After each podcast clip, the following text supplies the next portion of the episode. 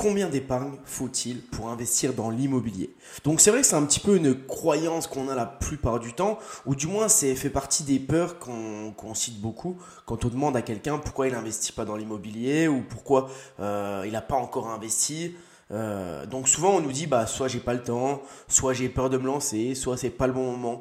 Mais ce qui revient souvent c'est j'ai pas assez d'argent. J'ai pas assez d'argent pour investir. Mais ça veut dire quoi au final j'ai pas assez d'argent? Parce qu'au final, si on attend d'avoir tout l'argent nécessaire pour investir, vous êtes d'accord avec moi pour dire qu'on n'investit jamais Parce que forcément, quand on démarre dans la vie ou quand on commence l'investissement, on n'a jamais 100 000 euros sur son compte tout de suite. Le but, c'est d'avoir suffisamment de trésor pour se mettre en confiance. Mais au final, tous ceux qui ont commencé par investir, ils n'ont pas attendu d'avoir des mille et des cents sur leur compte. Alors je sais bien, je sais bien que ça fait un petit peu peur d'investir quand, quand on sent qu'on n'a pas l'épargne suffisante pour assurer derrière. Alors certains diront qu'il faut au moins un an de loyer de côté, Certains diront qu'il faudra, une grosse trésor pour assurer les, problèmes en cas de pépin. Moi, je suis pas dans l'optique là. Je vais pas vous donner un chiffre aujourd'hui, mais je vais vous donner quelques astuces. Quelques astuces au niveau de l'épargne qui pourront rassurer les banques et qui pourront surtout vous rassurer vous. Parce qu'au final, si vous trouvez l'affaire rentable, si l'affaire elle est s'autofinance et même génère du cash flow, génère euh, de l'excédent de trésorerie, l'excédent de revenus, et eh bah ben, vous vous mettrez jamais en danger. Alors c'est vrai, c'est vrai qu'avoir un plan B c'est toujours bien. C'est vrai que d'avoir de l'épargne de côté c'est bien pour, pour assurer au cas où il y a un pépin. Mais au final c'est comme tout, c'est comme les projets. Si on se focalise et on se dit ok, moi je vais commencer, je me lance dans un projet, c'est mon plan A. Mais dans tous les cas, si ça foire, j'ai mon plan B. Et comme on dit souvent, la meilleure option, c'est quand on n'a qu'une option. Parce que quand on se lance dans quelque chose et qu'on se lance en se disant, bah si ça marche pas, bah c'est pas grave, j'ai ça en secours. C'est vrai que c'est bien, c'est vrai de se dire quand on quitte son job d'avoir un revenu de secours. Bien sûr, évidemment. Quand on change de vie, on a le chômage, ça nous permet de créer un nouveau projet, évidemment. Mais là où les gens ont été le meilleur, et ça a été prouvé au fil de l'histoire, là où les personnes sont les meilleures, c'est quand elles sont dos au mur, ou du moins qu'elles ont qu'une seule option. Donc si vous faites un investissement IMO en vous disant, bah j'ai l'épargne suffisante, donc je peux me permettre d'acheter ce bien. Il sera pas, euh, ça va pas me générer énormément d'argent, et même si un pépin, bah, je peux couvrir avec mes biens, mais ça ira. Au final, c'est pas un investissement pour moi. Investir, pour moi, ma définition, c'est gagner de l'argent. C'est j'investis pour gagner de l'argent. C'est pas j'investis et tant pis si je le perds. C'est pas j'investis puis on verra bien ce qui se passera. C'est j'investis pour gagner de l'argent et pour avoir une vie meilleure au final. Pour avoir plus de revenus que j'ai actuellement. Donc, si j'investis en me disant, je fais l'affaire là et j'ai un plan B derrière, bah, je vous garantis que cette affaire-là, ce plan A, il échouera euh, dans la plupart du temps. Ou du moins, ça ne sera pas super rentable. Mais si j'investis en me disant, bah, par exemple, je vais me chercher une opération qui a 18 000 de loyer annuel. Mais moi, j'ai pas 18 000 de trésor. J'ai peut-être que 9 000 de trésor. Donc, je sais pertinemment que si je loue pas à l'année, et que je dois combler euh, ce manque, si je dois combler ces 18 000 euh, de, loyer annuel, eh ben j'aurai pas la trésorerie suffisante. Donc forcément, avant même l'achat, je vais faire en sorte de contrôler tous les paramètres pour que cette affaire soit super rentable et que j'ai pas un euro à remettre de ma poche et que ça soit, voilà, que ça me génère même des revenus. Le but, quand on a moins de 10 000 euros ou moins de 15 000 euros de trésor, c'est quoi? C'est d'avoir plus de trésor. C'est pas de, prendre sa trésor pour l'investir et avoir zéro. Parce qu'on sait pertinemment que la trésor, c'est super, super important. Alors, je vous dis pas de vous lancer en ayant 3 euros sur votre compte. Mais je vous dis pas de vous lancer en attendant d'avoir 35 000 sur votre compte, par exemple. Moi, je me suis lancé, j'avais 5-6 000 de, de trésorerie, environ. Et par contre, ce qui a plu à la banque, c'est que je mettais de côté tous les mois. J'épargnais tout le temps. J'avais euh, mes comptes qui étaient toujours très en positif. Je gérais mes dépenses, j'avais toujours euh, moins de dépenses que de revenus.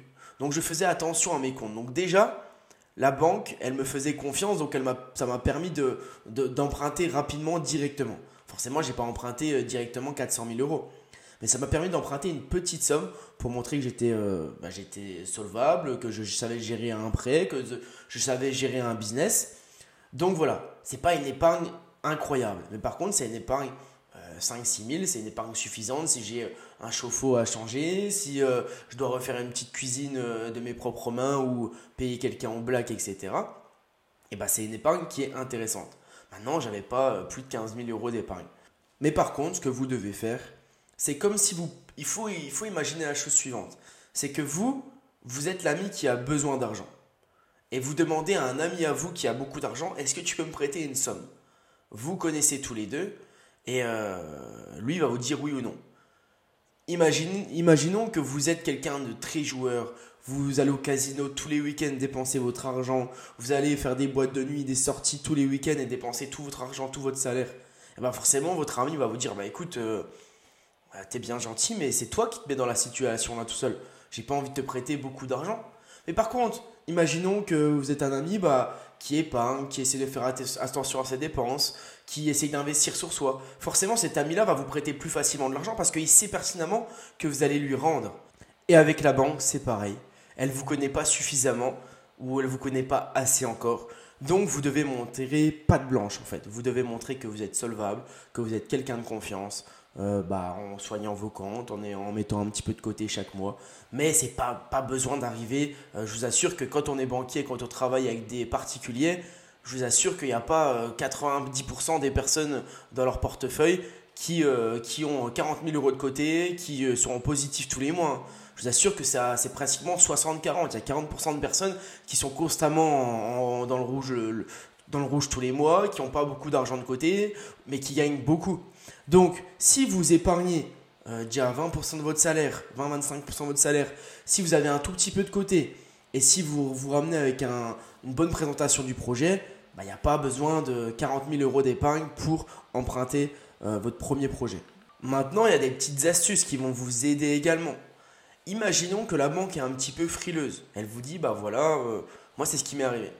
Euh, voilà, euh, vous avez une épargne qui n'est pas non plus exceptionnelle, on va dire qui est de moins de 10 000 euros ou 10 000 euros.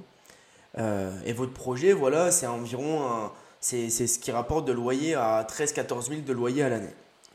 Donc, ce qu'on va faire, c'est que au lieu de dire, bah voilà, la banque va vous demander, bah, vous pouvez mettre les, apports, les frais de notaire par exemple, qui sont de 7 ou 8 000 euros. Mais vous, c'est toute votre épargne. Donc elle va vous dire ça, donc vous, ça vous embête parce que vous n'avez pas envie de commencer un investissement en perdant de l'argent, comme je vous l'ai dit, euh, dit juste avant. Donc ce que vous allez proposer, vous allez dire, bah écoutez, je comprends que vous soyez un petit peu frileux, ce qu'on va faire, c'est que je vais prendre l'argent que j'ai disponible, mais au lieu de la mettre en apport, par exemple, je vais mettre sur ce qu'on appelle les parts sociales de votre, euh, de votre banque. Donc imaginons j'ai 8000 euros d'épargne. De, ce que je vais faire, je vais prendre ces 8000 euros je vais les mettre dans un compte qu'on appelle les parts sociales qui sera bloqué mais je pourrais tous les ans euh, récupérer l'argent si je le veux. Donc comme ça, vous pouvez la banque, vous la banque, pouvez travailler avec mon argent, et mais moi je ne le mets pas en apport, mais par contre je le mets sur un compte. Donc si ça vous va, c'est ok pour moi, et puis on y va comme ça. Donc souvent la banque, elle va être, elle va être contente de ça, parce que c'est de l'argent qui est placé sur, euh, sur sa banque, qui est placé euh, dans leur compagnie en fait. Donc ça c'est une option. Forcément, c'est une option qu'on propose que si on sent que le projet est, un petit peu, est un petit peu juste. Si vous sentez que ça il n'y a pas besoin de proposer ça. Mais euh, vous pouvez le proposer au cas où vous n'avez pas une grosse épargne. Donc voilà, pas besoin d'épargne, pas besoin de gagner des 1000 et des 100, pas besoin d'avoir 50 000 sur son compte. Le but c'est d'épargner constamment. Le but est euh, d'y aller propre, d'avoir pas de blanche euh, et, de montrer qu'on est quelqu'un de solvable. Alors arrêtez de croire qu'on a besoin d'avoir 40 000 euros de côté pour investir.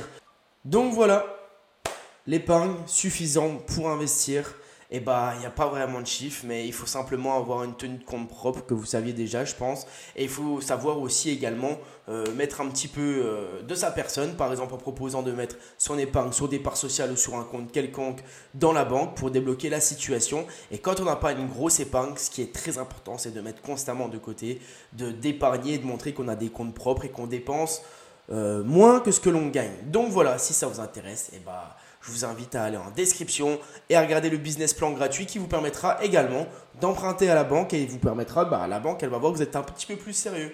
Donc voilà, c'était Guillaume de Renta Locative. Ciao